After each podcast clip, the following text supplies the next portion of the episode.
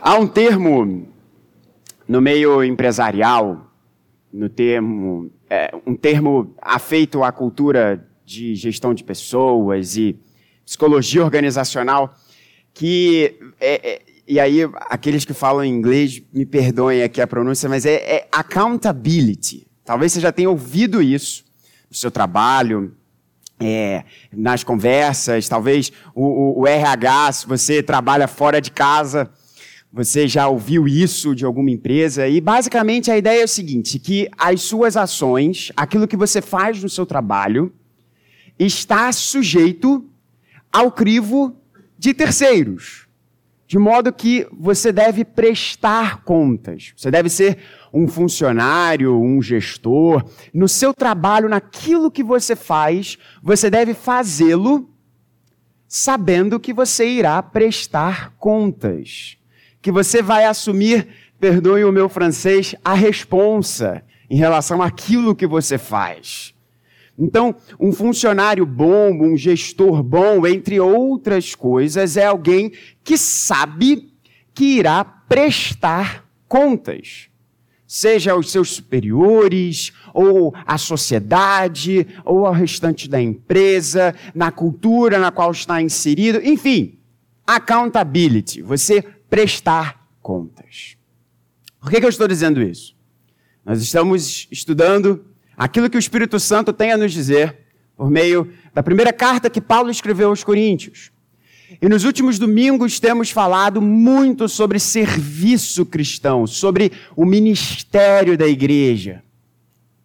E no texto dessa manhã, o qual eu convido você a abrir, no capítulo 4 de 1 Coríntios, Deus vai nos falar sobre que prestação de contas? Ou pegar emprestado aqui o termo que eu falei, qual é o tipo de accountability que eu e você, à medida que nós somos lavradores da lavoura de Deus, à medida que eu e você somos construtores do, edifício de Deus, que é a igreja, nós que no domingo passado ouvimos que somos remadores nas galés, riperetes, que cuidamos da dispensa, da alimentação do povo de Deus, somos dispenseiros fiéis, Deus nos diz que tipo de prestação de contas nós iremos, nós estamos submetidos. Então, nós vamos continuar exatamente de onde nosso pastor nos deixou no domingo passado, e eu sei que você estava de pé, mas para a leitura da palavra do Senhor, eu convido, se você puder, mais uma vez se colocar de pé. Nós focaremos nessa manhã e falaremos sobre julgamentos. Os textos, os versos que nós iremos focar são do verso 3 a 6, mas para um uma visão correta do contexto, nós leremos também os versos de 1 a 2. Assim diz a palavra do Senhor, ouça com fé a Santa Escritura. Assim, pois, importa que todos nos considerem como ministros de Cristo e encarregados dos mistérios de Deus. Ora, além disso, o que se requer destes encarregados dos dispenseiros é que cada um deles seja encontrado fiel. Mas a mim, pouco importa ser julgado por vocês ou por um tribunal humano. Nem eu julgo a mim mesmo, porque a consciência não me acusa de nada. Mas nem por isso me dou por justificado, pois quem me julga é o Senhor. Portanto, não julguem nada antes do tempo, até que venha o Senhor, o qual não somente trará à plena luz as coisas ocultas das trevas, mas também manifestará os desígnios dos corações. E então, cada um receberá o seu louvor da parte de Deus. Meus irmãos, apliquei estas coisas figuradamente a mim mesmo e a Apolo por causa de vocês. Para que por nosso exemplo vocês aprendam isto: não ultrapassem o que está escrito. para que ninguém se encha de orgulho a favor de um em prejuízo de outro. Palavra do Senhor. A igreja pode se assentar. Estamos falando sobre o serviço cristão. Estamos falando sobre o ministério cristão. E um ponto que enfatizamos com todas as nossas forças alguns domingos atrás é que uma primeira tentação, quando nós ouvimos sobre ministros, sobre encarregados, sobre servos, é nós fecharmos os nossos ouvidos e pensarmos: este texto é para os líderes. Esse texto é para os pastores. Esse texto é para os presbíteros. Não é verdade. O que Paulo está escrevendo aqui é para todos aqueles que estão trabalhando na lavoura de Deus. O foco de Paulo aqui é falar para todos aqueles que estão construindo o edifício de Deus chamado igreja. É claro que, mais uma vez, perdoe o meu francês, o sarrafo é muito mais alto para aqueles que estão na liderança, para aqueles que estão na linha de frente construindo o edifício de Deus ou trabalhando na lavoura de Deus. E quando nós falamos aqueles que estão na linha de frente, nós estamos sim falando de pastores, presbíteros, diáconos, líderes de ministério e pais. Então, se você se encontra pela providência de Deus em uma posição como essa, saiba que o sarrafo é mais alto. Mas esse texto é direcionado a todos. A todos aqueles que trabalham na lavoura de Deus, a todos aqueles que trabalham na obra de edificação do prédio que é a igreja de Deus. E estou usando esses termos porque foram as expressões que Paulo utilizou nas passagens que antecederam a essa mensagem. E se no mundo corporativo as pessoas dizem: tudo que você fizer, faça, tendo certeza que você deve prestar contas, a tal da accountability, Paulo aqui vai nos dizer algo muito similar. E Paulo vai nos mostrar três instâncias de julgamento das nossas ações, mostrando que destas três instâncias, apenas uma deve ser o verdadeiro motor das nossas ações, o verdadeiro crivo pelo qual nós fazemos o que fazemos. A primeira instância de julgamento, acompanhe comigo no verso de número 3, é o tribunal dos homens. Veja, mas a mim pouco importa ser julgado por vocês ou por um tribunal humano. A primeira instância de julgamento que Paulo fala aqui em relação às nossas ações seriam as outras pessoas. Ou seja, você faz o que você faz ou deixa de fazer o que você deixa de fazer por causa das outras pessoas. Ter o louvor das outras pessoas ter a sua reputação diante dos outros assegurada, firmada. Mas Paulo fulmina de pronto essa instância de julgamento. Ou vamos dizer assim, essa instância de prestação de contas, de accountability. Nem, é, mais a mim, pouco importa ser julgado por vocês. E por que pouco importa nós termos as nossas ações firmadas, pautadas, direcionadas para o louvor das outras pessoas? Porque as outras pessoas são indivíduos tal como nós. Tal como nós. Essa semana eu me pus bastante a pensar e mais uma vez, irmãos, é, lá em casa agora, todas as minhas ilustrações são sempre relacionadas a coisa de bebê e criação de filhos, né? Porque é o que a gente tem, tem falado. E a Nina me trouxe alguns conteúdos sobre introdução alimentar. E eu reparei que eu sabia, não era nem zero, era menos 10 sobre esse assunto. E aí eu me pus a pensar, gente, é impressionante como as pessoas falam e todo mundo dá pitaco e todo mundo fala tudo, né? Principalmente aí, né? É, é, é, pais e mães que estão mais no calor do momento, né? E hoje está linda a igreja porque está cheia de criança, vários bebezinhos aqui, que legal ver isso. Todo mundo dá pitaco. E às vezes é no bom sentido, às vezes é, perceba, às vezes. É bem intencionado. E muitas vezes nós pautamos as nossas ações porque, ah, eu não quero desagradar Fulano. Eu não quero desagradar Beltrano. Mas será que essa seria uma verdadeira instância correta de prestação de contas? Você pautar as suas ações para você ter aplauso de um outro alguém? Não, deve, não deveria ser isso.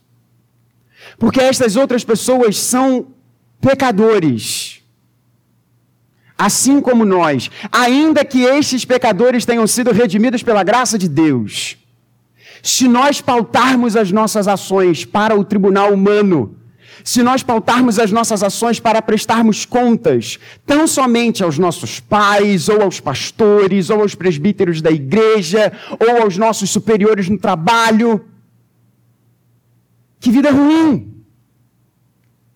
Porque nós o tempo inteiro estaríamos pautando as nossas ações ou prestando contas daquilo que fazemos ao sabor do vento e das idiosincrasias dos indivíduos.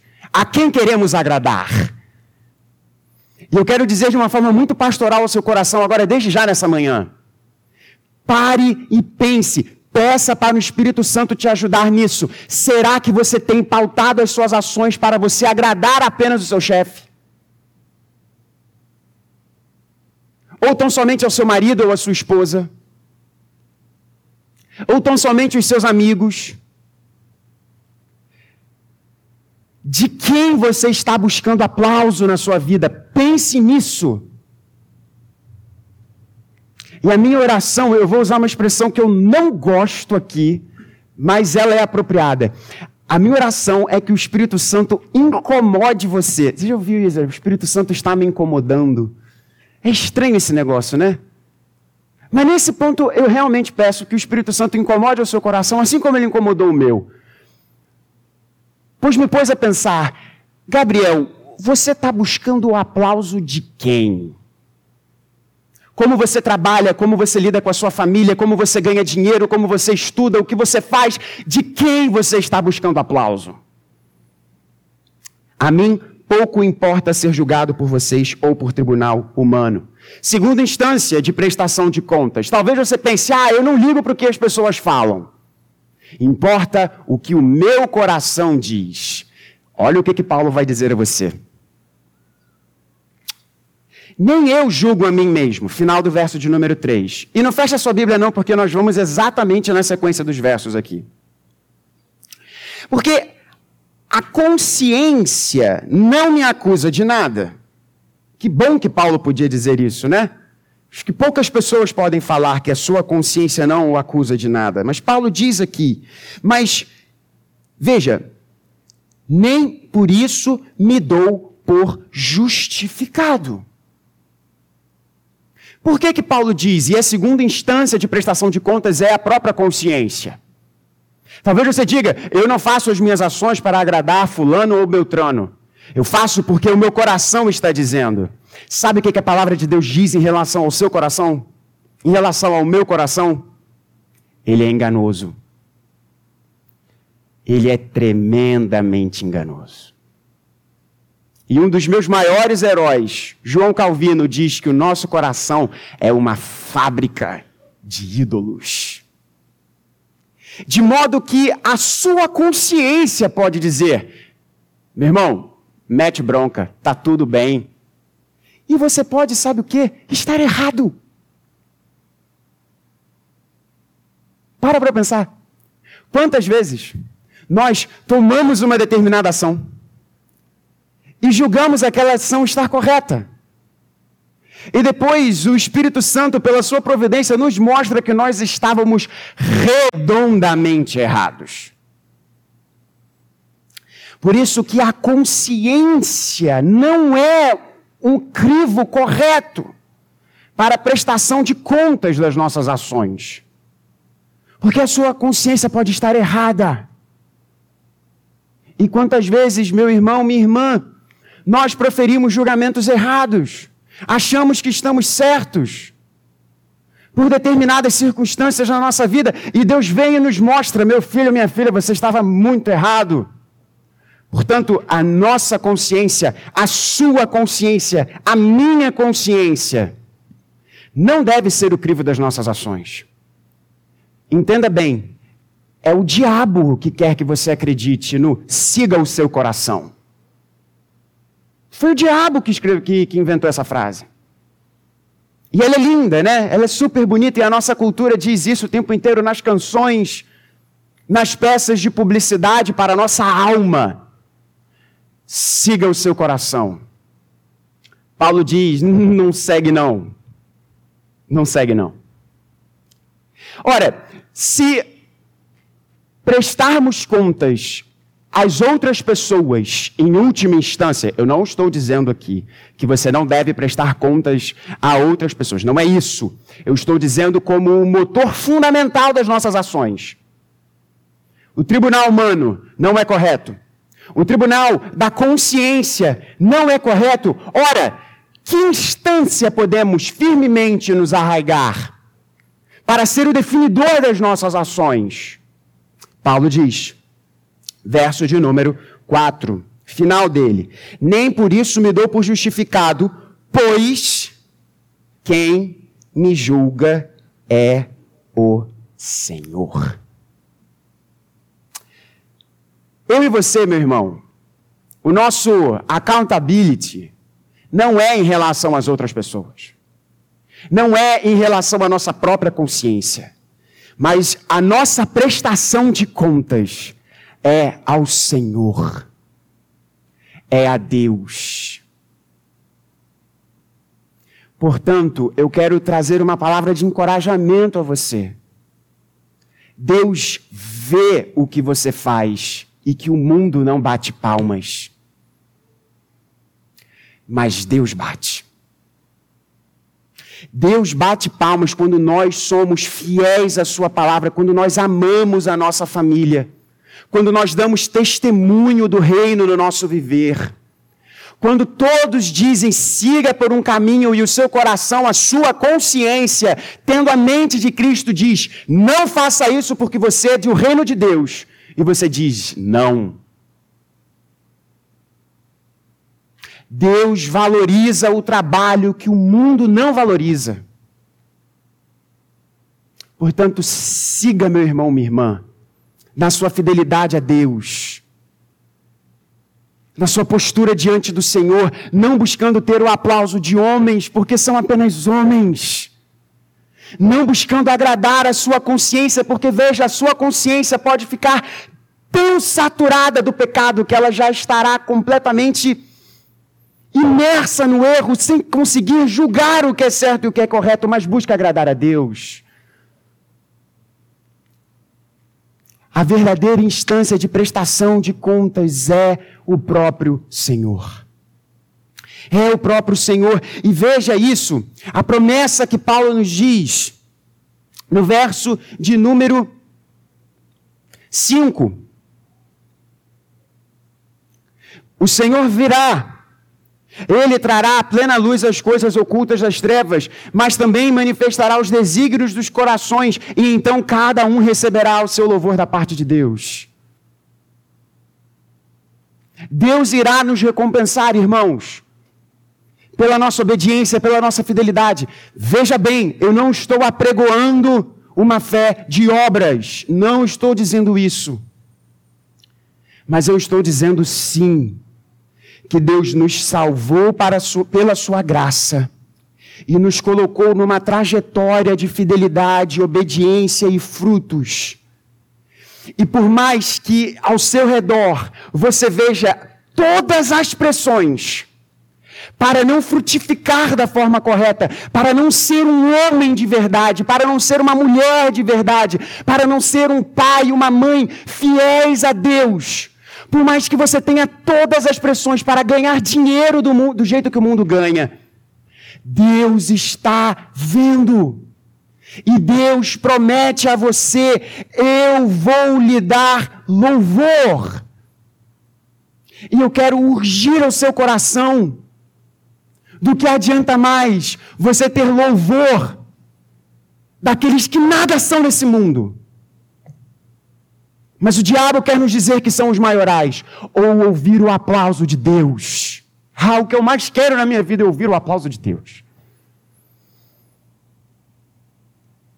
Portanto, as nossas ações, nós prestaremos contas não prestaremos contas ao tribunal dos homens, não prestaremos contas ao tribunal da consciência, mas prestaremos contas ao tribunal de Deus.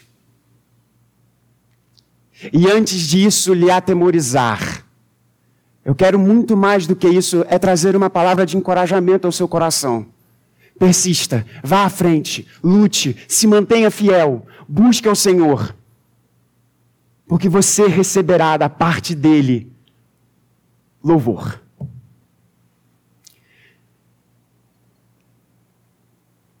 Para a parte final dessa mensagem, Paulo agora entra. Se ele fala sobre a prestação de contas, ele fala, e eu quero trazer isso de forma muito rápida ao seu coração nessa manhã, sobre alguns. algumas tentações, alguns problemas que eu e você podemos ter na nossa prestação de contas e no julgamento de outros.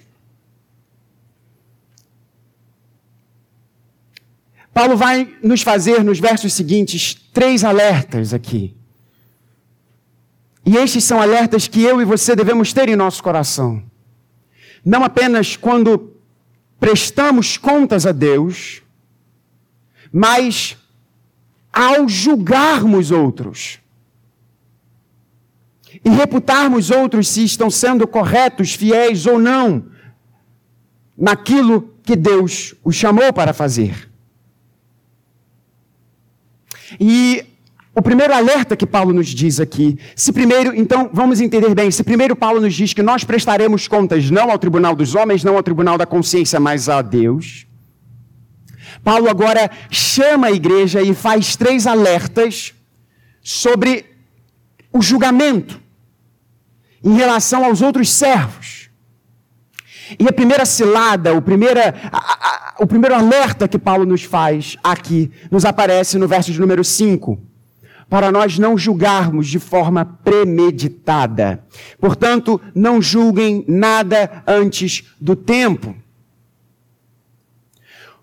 O primeiro alerta que Paulo faz, que Paulo nos faz, é de nós julgarmos servos e servas do Senhor no tempo errado. Ele diz: Prestem atenção. Tomem cuidado quando vocês julgarem alguém. Porque quem efetivamente julgará é Deus. E quando Deus vier, Ele revelará aquilo que há de errado, manifestará os desígnios do coração das pessoas e recompensará aqueles que foram fiéis a Ele. Perceba bem, fiéis. Não estamos falando sobre números, estamos falando sobre fidelidade. E não é verdade isso, irmãos? Quantas vezes a gente julga pessoas, situações, antes do tempo? isso já aconteceu com você, tenho certeza. Julgando alguém ou um determinado evento, e Deus faz o tempo passar e a gente fala: hum, como eu estava errado sobre determinada pessoa, sobre determinada situação. O segundo alerta em relação ao julgamento não é apenas no tempo errado, mas é o critério errado. Veja, continuidade do texto. Meus irmãos, apliquei estas coisas figuradamente a mim mesmo e a Apolo por causa de vocês, para que por nosso exemplo vocês aprendam isto: não ultrapassem o que está escrito. Em outras palavras, se você irá julgar um fato, uma situação ou alguém, qual o critério que você está usando para realizar esse julgamento? As suas próprias ideias? A sua própria opinião? Deixa eu te falar uma coisa, com todo o amor pastoral ao seu coração. A minha opinião não vale nada. A sua também não. Como assim, reverendo? Eu vim para ter meu coração assim, acalmado, e você está falando que a minha opinião não vale de nada. Deixa eu te explicar qual é o ponto aqui. Paulo está falando que o critério para o julgamento não são as nossas opiniões. O critério para um julgamento correto de algo ou alguém não são as nossas opções ou as nossas preferências. Paulo diz: olha, não vá além do que está escrito. Logo, qual é o critério para o julgamento correto? É isso aqui. É a palavra.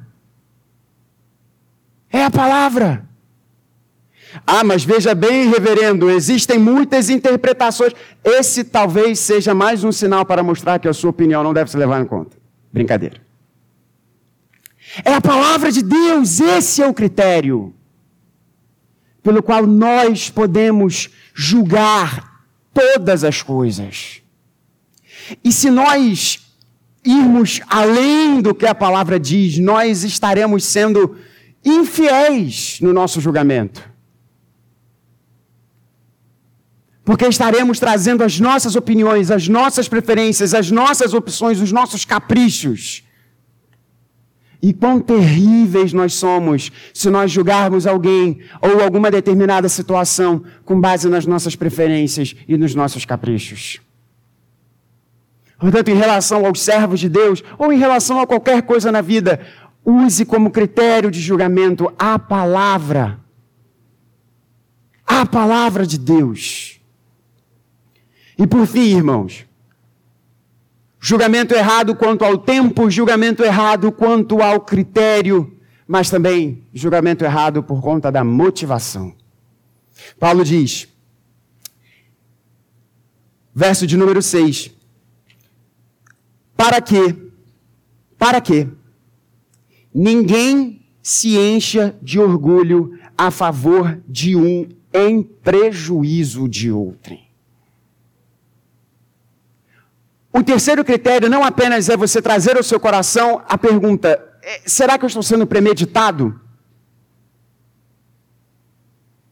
Será que eu estou usando o critério correto? Mas Deus também leva para o coração e faz você se perguntar qual é a sua motivação.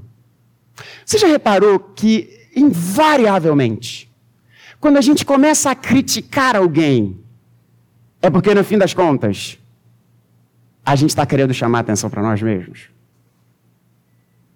Geralmente, quando a gente quer expor o outro, por mais que essa pessoa esteja errada, por mais que um determinado posicionamento seja errado, no fim das contas, a gente invariavelmente expõe, aponta, direciona, por mais que esteja errado, para que as pessoas vejam que nós estamos certos. Para que as pessoas vejam que se aquela pessoa faz isso, eu não faço.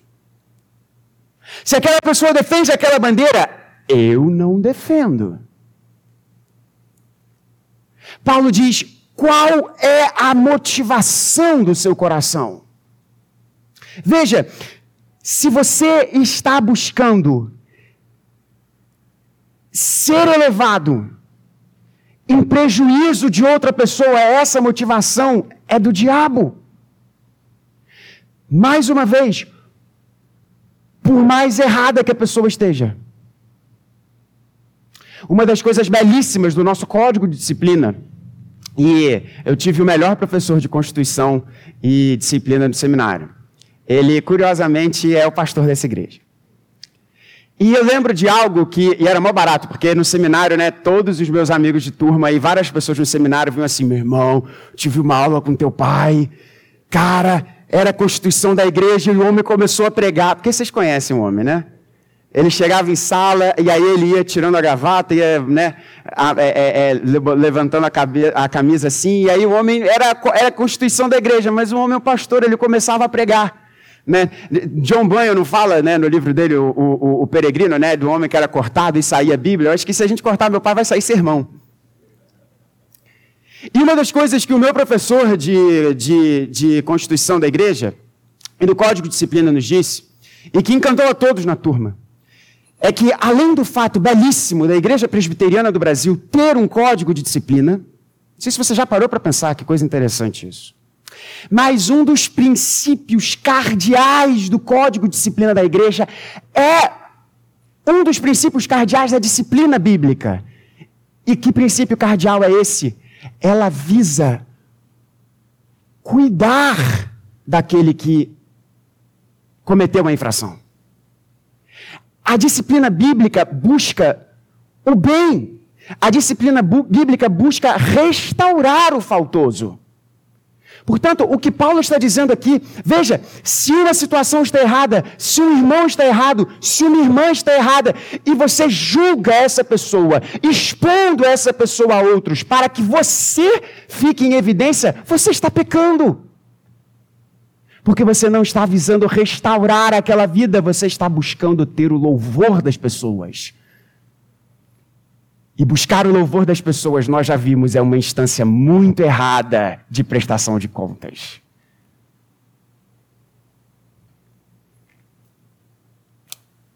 Eu disse que eu estava terminando, mas quando um pastor diz que está terminando, sempre tem um pouquinho mais. Qual é a chave, irmãos? Para a gente então julgar de forma correta. Qual é a chave para nós verdadeiramente termos a prestação de contas em relação aos nossos atos da forma correta? Não o louvor dos homens. Não agradar a nossa própria consciência, mas a Deus. E não termos um julgamento premeditado, não termos um julgamento fora do critério correto que é a palavra de Deus, e termos um julgamento pelas motivações corretas. Você e eu precisamos de um novo coração. E só há uma única forma de eu e você termos um novo coração. É se nós entregarmos esse nosso coração tão ávido a julgar rapidamente, pelos critérios errados, pelas motivações erradas, que busca o louvor e o aplauso dos homens, ou que busca agradar a própria consciência, é entregarmos o nosso coração para aquele que foi julgado por Deus em nosso lugar. Ele que não tinha pecado sofreu o pior dos julgamentos, o julgamento mais injusto que os homens poderiam fazer. Mas ele foi e levou à frente esse julgamento até o final para trocar de lugar comigo e com você. Ele que tem um coração perfeito, ele que é o justo juiz, troca de lugar com os injustos pecadores e diz a você: creia em mim que eu vou dar um novo coração para você. Creia em mim que eu vou trazer desejos novos a você. Creia em mim que eu vou dar a minha mente a você. Porque Paulo diz: nós temos a mente de Cristo. Portanto, a minha fala a você, muito mais do que preste atenção nos seus julgamentos, vamos prestar atenção como nós reputamos as situações. Antes disso, eu quero dizer a você: entregue o seu coração a Jesus. Cresça no relacionamento com Jesus. E você verá que a mente de Cristo vai cada vez mais estar profunda no seu coração. E assim nós seremos servos como aquele que não veio para servir, mas para ser servido. Fiéis dispenseiros como aquele que é o pão da vida e que foi fiel e obediente até o Pai, até a morte e morte de cruz. Que Ele nos abençoe. Vamos colocar de pé?